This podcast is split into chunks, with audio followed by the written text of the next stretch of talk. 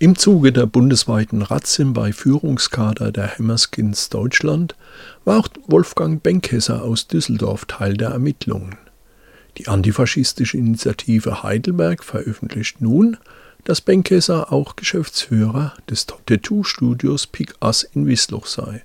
Das Tattoo-Studio mit Schankwirtschaft im All-In im Wieslocher Reichelweg 9.1 wird von Personen aus den Strukturen der am 19. September 2023 verbotenen rassistischen Hammerskins betrieben und ist unter dem Namen Pik Ass Studios GmbH beim Amtsgericht Mannheim eingetragen. Pik Ass ist die Marke des Tätowierers Marco Berlinghoff, der auch in Kitsch ein Tattoo-Studio betreibt.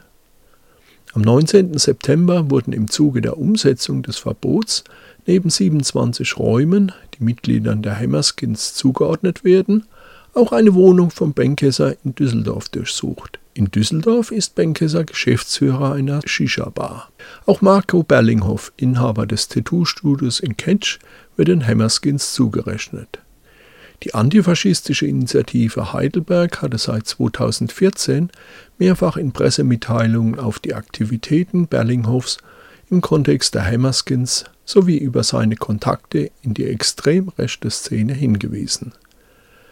Es ist allgemein bekannt, dass sich Mitglieder der Hammerskins als Unternehmer in Sachen rechter Subkultur betätigen, betont Clara Grube, Sprecherin der antifaschistischen Initiative Heidelberg. Neben dem Geschäft mit Rechtsrock und der Organisation von Kampfsport-Events ist auch die Tattoo-Branche ein beliebtes Feld, auf dem die Neonazis teils große Umsätze generieren.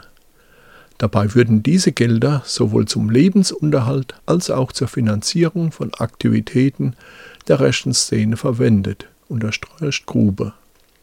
Sowohl Tattoos als auch Rechtsrock und der Kampfsport gehören fest zum männlich geprägten, elitären Habitus der Emmerskins. Sie sind aus der rechten Subkultur nicht wegzudenken.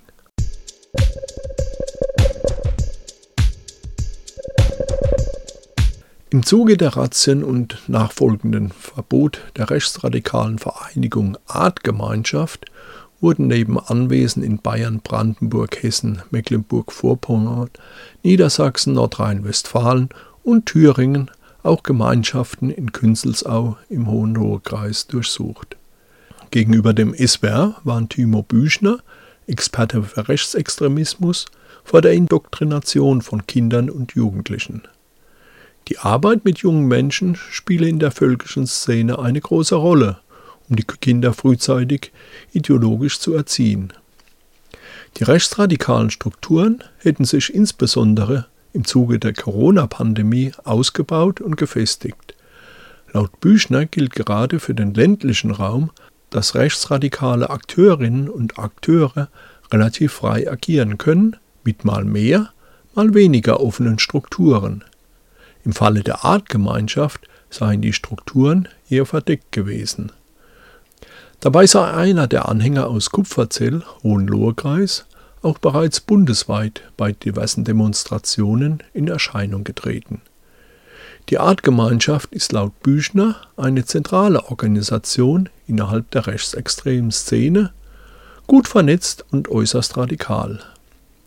Neben Kupferzell gibt es dabei noch weitere Verbindungen in die Region.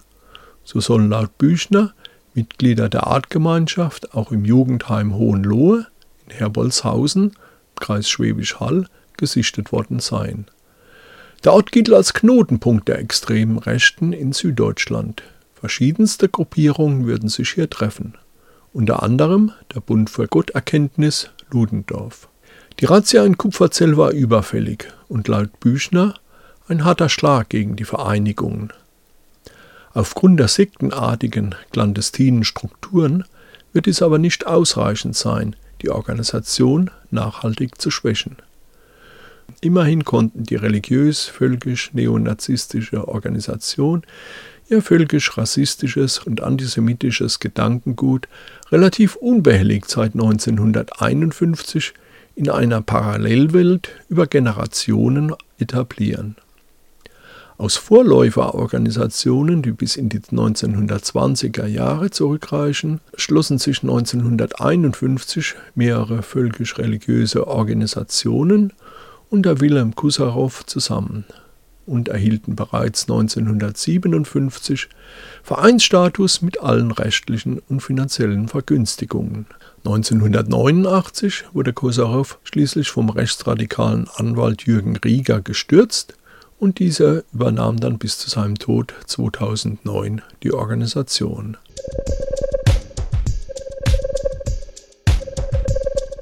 Der ASC Neuenheim, Liegenhöchster Fußballverein in Heidelberg, tritt nach der Wahl des AfD-Mannes Albert Maul in den Vereinsbeirat aus dem Stadtteilverein Neuenheim aus. ASC-Vorsitzender Weißbrot begründet dies mit der erschreckenden Grundhaltung des Vorstandes durch die Aufnahme eines einschlägig negativ aufgefallenen AfD-Funktionärs zur Normalisierung, ja Salonfähigkeit einer verfassungs- und demokratiefeindlichen rechtsextremen Partei beizutragen. Entsprechend der Vereinssatzung sind Vorstand und der Beirat gleichberechtigt und bestimmen die Aktivitäten des Vereins. Nach Recherchen der RNZ und der antifaschistischen Initiative Heidelberg war AfD-Mann Albert Maul von 2018 bis 2020 Beisitzer des Kreisvorstandes der AfD Heidelberg und dabei an der Organisation von Veranstaltungen mit Alice Weidel in Schriesheim und zwei Wahlkampfveranstaltungen der AfD in der Heidelberger Stadtbücherei beteiligt